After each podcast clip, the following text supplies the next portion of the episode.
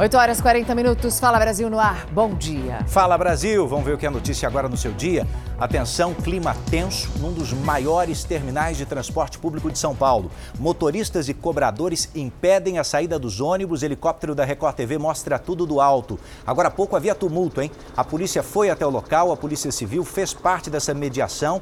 Esse aí é o terminal Parque Dom Pedro, na região central da cidade, por onde passam mais de 160 mil pessoas todos os dias. Você está vendo que liberou, né? Agora, em pouco, a situação era ainda mais tensa. Um ônibus bloqueava a saída de vários outros veículos. Olha quantos veículos deixaram de sair. Câmera do chão também, a equipe da Record em cima do momento, mostrando para você o que era a manifestação agora há pouco. E por quê? O que está em jogo aí? Ó?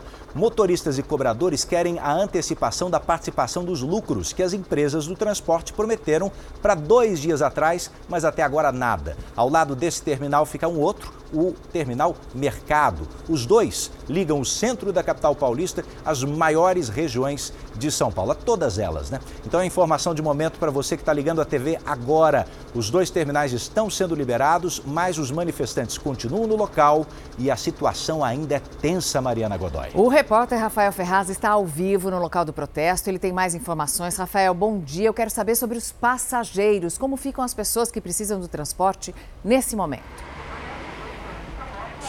Claro, vamos lá, Mariana, até porque os passageiros são os mais prejudicados. Então, na manhã desta terça-feira, muita gente ainda mantém aqui no Parque Dom Pedro esperando o ônibus vir. Vou pedir para o Osés mostrar, inclusive, lá no final do terminal aqui do Parque Dom Pedro, bem aqui do lado da Avenida do Estado, tem ônibus ainda que estão paralisados por aqui. E olha que a SP-Trans, que administra o trânsito, informou que a ação acontece sem aviso prévio e que está monitorando a, a operação das linhas de ônibus da capital, desviando aquelas linhas do centro para que não acessem os terminais e orientam os passageiros e motoristas quanto a esses desvios. O Sindicato dos Motoristas chamou esta manifestação de responsável e que foi motivada por causa das negociações sobre o pagamento da divisão de lucros da empresa aos funcionários que estão em andamento. Agora, Mariana, muita gente veio para cá por volta de seis e meia da manhã, aguardando sair daqui pouco tempo depois. Mas teve gente que aguardou aqui para poder poder ir fazer um exame no centro de São Paulo, mais de duas horas parado, aguardando o ônibus. Que é terrível nessa história que o próprio sindicato dos motoristas e cobradores não admite participação. Ou seja, será que foram alguns lobos solitários que foram para frente do terminal impedir que as pessoas entrassem nos ônibus? Bom, quando a notícia afeta você, a sua vida, o jornalismo da Record se multiplica. Então, do Rafael Ferraz, eu quero conversar com William Leite, que está em outro ponto do terminal. A movimentação aí já é mais tranquila, se bem que quem devia chegar no trabalho já não chegou, né, William?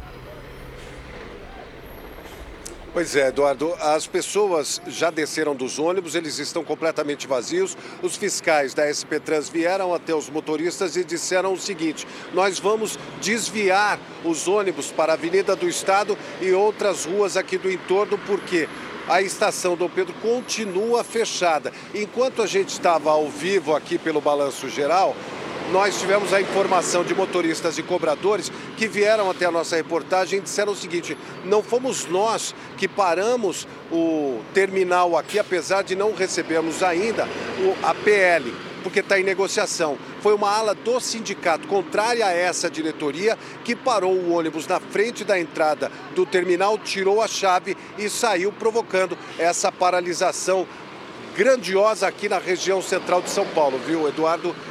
E Mariana. Então é briga interna dentro do sindicato, Mari.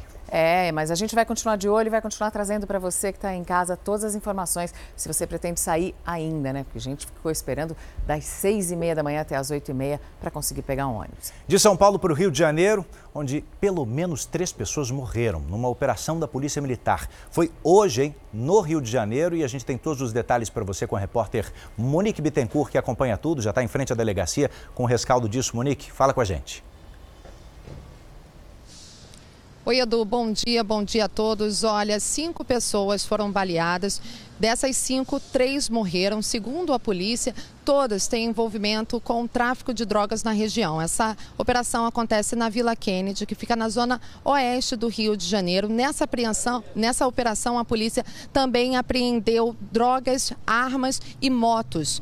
Os policiais contam, inclusive, com o apoio de dois veículos blindados. Não há informação de preço momento. Todo esse material apreendido deve vir aqui para Civil, que fica também na zona oeste do Rio de Janeiro, e a polícia também vai investigar mortes. A gente continua acompanhando essa operação. Edu, Mariana. Obrigado, Monique. Tem notícia para as próximas horas, portanto, aí da Vila Kennedy, zona oeste do Rio de Janeiro, Mariana. Mariana estava me contando aqui, eu fiquei assustado quanto ela gastou no último mês só com gás de cozinha. É encanado, né? É gás de cozinha encanado e todo o aquecimento da minha casa é com gás, mas eh, passa de muitos centenas de reais. Você que precisa do botijão sabe que ele anda caro e teve uma escalada de preços. Mas hoje o consumidor está tendo duas boas notícias: o preço da gasolina e o preço do gás de cozinha estão caindo. O quilo do gás de cozinha vendido às distribuidoras passou de R$ 4,23 para R$ 4,03. A queda de 4,7%. O botijão de 13 quilos passa a valer R$ 52,34. Enquanto o anúncio é feito para as distribuidoras, o consumidor final espera que essa baixa também chegue para ele. Coisa aumenta todo dia, salário pequenininho, Tá difícil. Não chega nada para nós. Em agosto, a Petrobras já tinha diminuído o preço do gás em 5,58%, o que levou o botijão de 13 quilos a custar R$ 54,94 nas distribuidoras. A redução foi motivada pela queda do preço da gasolina nas refinarias e também pela redução do imposto sobre o combustível. Esse já é uma tendência né, já dos preços que são cotados internacionalmente. Isso vai vir uma redução, está sendo aplicado nesse exato momento por causa da política de preços internacionais, mais a questão do reajuste é, da, Petrobras para baixo. Nas bombas, outra boa notícia. O preço médio da gasolina nos postos caiu 2,5% pela 11ª semana seguida. O valor passou de 5,17 para 5,4. Em quase três meses, o combustível ficou 2,35 mais barato, com recuo de 31,7%, segundo o levantamento da Agência Nacional do Petróleo. O valor é o menor desde fevereiro do ano passado, mas a maior queda na última semana foi do etanol, de 3,71 para 3,53. O diesel registrou leve redução de 0,2% passou de 6,90 para 6,88. E uma nova frente fria está mudando o tempo no centro-sul do Brasil, trazendo nuvens carregadas para todos os estados do sul e do sudeste. Você está vendo aí as imagens deste momento em São Paulo. Essa frente fria está reforçando ainda mais as áreas de chuva em São Paulo. A terça-feira começou nublada, chuvosa. O tempo deve começar a abrir no final da manhã. A temperatura mínima hoje foi de 15 graus. E olha, até o fim da semana, a temperatura vai caindo ainda mais e pode chegar a uma mínima de 10 graus. Também temos risco de temporais no estado do Paraná e também em Mato Grosso do Sul, ainda hoje, terça-feira. Tempo nublado, friozinho bom para você ficar em casa assistindo ao Fala Brasil. Minha cara Mariana, é com esse tempo difícil de engolir que muitos passageiros não conseguiram sequer entrar no ônibus agora há pouco na maior cidade do Brasil. Daqui a pouco, você que está preocupado com o transporte público, fica ligado com a gente que tem novidades. A gente vai agora para um dos maiores terminais de transporte coletivo de São Paulo, que viveu momentos de tensão nessa manhã e a gente acompanha tudo de perto com o Rafael Ferraz, que está lá. Agora há pouco, motoristas e cobradores impediram a saída dos ônibus por aí no centro de São Paulo. Como é que está a situação agora, Rafa? Exato, viu, Edu? Vale lembrar também que este caminhão aqui fez a retirada do ônibus que estava impedindo a saída de dezenas de outros veículos aqui deste terminal no centro de São Paulo, que é o Parque Dom Pedro. Vou aproveitar que o ônibus ainda é, não está passando por aqui para a gente poder atravessar e pedir processo para a gente mostrar a situação do passageiro que encontra neste momento aqui uma situação mais desafogada para poder pegar algum ônibus coletivo para poder aí, Edu Ribeiro, chegar no trabalho ou até mesmo para fazer uma consulta médica na manhã desta terça-feira. Lembrando que teve gente aguardando cerca de duas horas aqui no terminal. Com um discurso em defesa da democracia e contra ataques ao judiciário, a ministra Rosa Weber assumiu a presidência do Supremo Tribunal Federal. A cerimônia no plenário do Supremo Tribunal Federal reuniu autoridades dos três poderes, entre elas os presidentes do Senado, Rodrigo Pacheco, e da Câmara, Arthur Lira. A ministra Rosa Weber é a terceira mulher a comandar a corte. Ela substitui Luiz Fux no cargo. Nas primeiras palavras como presidente do STF, Rosa Weber deixou claro como pretende comandar a corte. Sejam as minhas primeiras palavras a de reverência incondicional a autoridade suprema da Constituição e das leis da República. Sem um poder judiciário independente e forte, sem juízes independentes e sem imprensa livre, não há democracia. Weber também fez questão de defender a atuação do tribunal. Ataques injustos e reiterados inclusive sob a pecha de um mal compreendido ativismo judicial por parte de quem, a mais das vezes, desconhece o texto constitucional e ignora as atribuições cometidas a esta Suprema Corte pela Constituição. Com um discurso firme em defesa da Constituição e da Corte, a ministra Rosa Weber pretende fortalecer o tribunal e evitar os confrontos com outros poderes. Ela irá presidir o Supremo por pouco mais de um ano, já que ao completar 75 anos, em outubro do ano que vem, ela terá de se aposentar de forma compulsória. Nascida em Porto Alegre em outubro de 1948, Rosa Weber é juíza de carreira. Foi ministra do Tribunal Superior do Trabalho e passou a integrar o Supremo em 2011, indicada pela presidente Dilma Rousseff. Como presidente do Tribunal Superior Eleitoral, Rosa Weber comandou a eleição presidencial de 2018. A ministra é considerada discreta e bastante técnica nas decisões. Na mesma cerimônia, o ministro Luiz Roberto Barroso tomou posse como vice-presidente do STF. Recife também está sem ônibus. Vamos até lá com Bruno Araújo, que tem todos os detalhes. Mais de 150 ônibus fora de circulação. Fala, Bruno. Bom dia, Edu. A paralisação dos rodoviários ela teve início por volta das sete e meia da manhã nas ruas do centro do Recife. Muitos ônibus, aproximadamente 150 veículos, estão parados nessa área da capital pernambucana. Os rodoviários eles estão mostrando faixas para a população. O que a gente observa é que tem muitas paradas cheias, muitos passageiros indo ao compromisso caminhando, andando. O Grande Recife Consórcio de Transportes ainda não informou quantos passageiros foram prejudicados por causa dessa paralisação que é realizada pelo Sindicato dos Rodoviários aqui de Pernambuco. A categoria afirma que a paralisação ela foi necessária porque muitos trabalhadores estão reclamando da frota de ônibus que circula na região metropolitana. Essa frota de ônibus ela estaria sucateada. Aqui nós conversamos com motoristas que relataram que tem veículos sem freio e também com outros problemas na parte mecânica. Edu, Mariana. Eu sou da opinião que o passageiro sempre tem razão. Bruno Araújo, da capital pernambucana. Obrigado, viu? Mário. O corpo da Rainha Elizabeth II saiu já tarde da Escócia rumo a Londres. O destino vai ser o Palácio de Buckingham, a sede da monarquia britânica. A gente vai agora até ao vivo, até Londres, falar com a repórter Patrícia Nielsen. Patrícia, muito boa tarde para você. Quero saber como é que estão os preparativos aí no local. Praticamente quase tudo pronto por aqui, Mariana. Bom dia a todos no Brasil.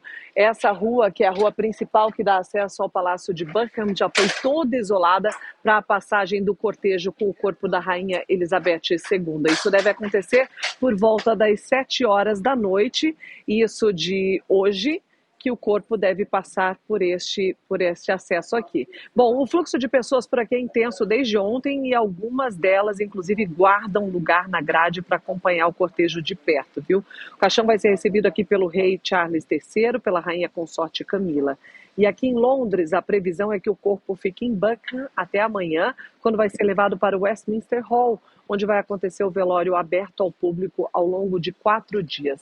Ao todo, são 10 dias de despedida, mas mesmo no meio de toda essa comoção, existem aí protestos contra a monarquia em todo o Reino Unido. Inclusive, algumas pessoas foram detidas. Acompanhe na reportagem. Os quatro filhos de Elizabeth II seguiam o cortejo rumo à Catedral de St. Giles, na Escócia, quando a confusão começou. Imagens mostram um rapaz sendo puxado para o chão depois de ofender o príncipe Andrew, irmão do rei. Gritando, o jovem chamou o integrante da família real de nojento. As pessoas que acompanhavam a passagem do caixão ajudaram a segurar o manifestante que foi detido logo depois. Em Londres também houve tumulto. Uma mulher foi presa em frente ao parlamento britânico com uma placa dizendo Não é meu rei, em protesto a Charles III. Depois da morte de Elizabeth II, diversos grupos antimonarquistas levantaram cartazes pedindo o fim das tradições reais. Até mesmo a Escócia, onde o corpo da rainha está agora, avalia fazer uma votação no ano que vem para saber se a população quer que o país seja independente da coroa britânica. Um dos grandes desafios de Charles III é conquistar a mesma popularidade da mãe e manter a soberania do Reino Unido composta por quatro países: Inglaterra, Escócia, Irlanda do Norte e País de Gales. Mas com uma vida marcada por polêmicas, essa especialista acredita que existe a possibilidade do rei não levar o mandato até o fim. Ele vislumbra essa possibilidade de abdicar do trono em, em, em médio prazo, não vamos dizer imediatamente, mas em 5, 10 anos, para o seu filho William. Tamanho da responsabilidade de Carlos III, de Charles III. E hoje, hein, aqui no Brasil, às 11 da noite, tem a estreia, enfim, do reality show a Fazenda. Vocês viram que ontem teve pré-show, né? Pré-estreia. E a apresentadora Adriane Galisteu revelou quem são os 20 peões que já estão confinados na casa. Também foram anunciados os cinco participantes que estão no paiol. Um deles vai ser escolhido pelo público para entrar na sede da Fazenda. E para você votar, a Mari e eu já estamos começando nesse clima.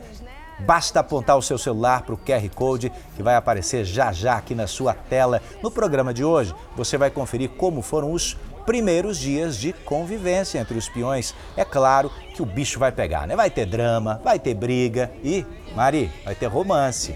Tudo isso vai agitar a nova edição de A Fazenda. E a gente vai visitar juntos agora jovens da periferia que foram expostos ao crime.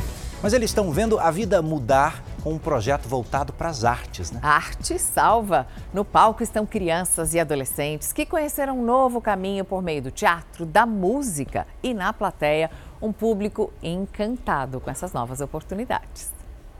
Com essa animação, o passado difícil dos ex-internos da Fundação Casa é mais facilmente esquecido e, principalmente, superado. E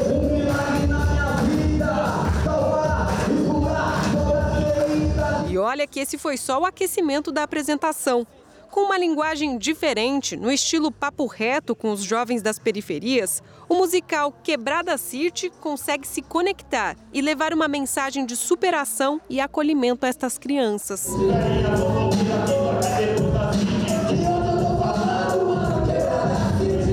300 menores em situação de vulnerabilidade social, mães e filhos moradores de abrigos públicos, assistiram atentos à encenação. O musical é uma criação do Grupo Universal Socioeducativo. É muito importante porque muitas dessas crianças nunca entraram no teatro, nunca é, fizeram nada diferente na vida. O que eles conheceram?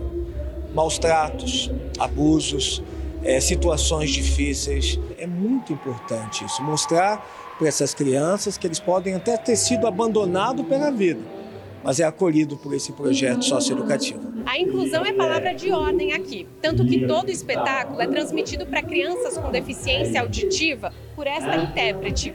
Foram três meses de ensaio de um enredo completamente autoral, inspirado justamente na vida das pessoas que estão aqui sentadas.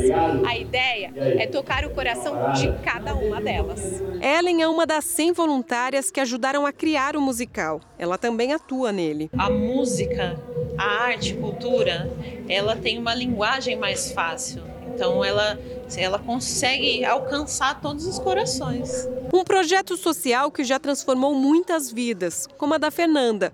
Aos 12 anos de idade, ela se viu morando sozinha nas ruas. Recebeu acolhimento e agora ela quem acolhe. Tem muita criança gemendo na rua, muito adolescente perdido.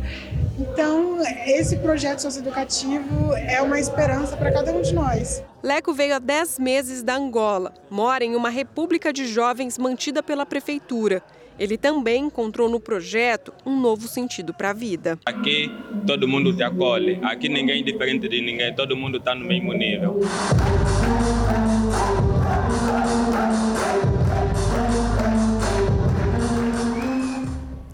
Isso muda tudo. Fala Brasil está terminando. Um excelente dia para você.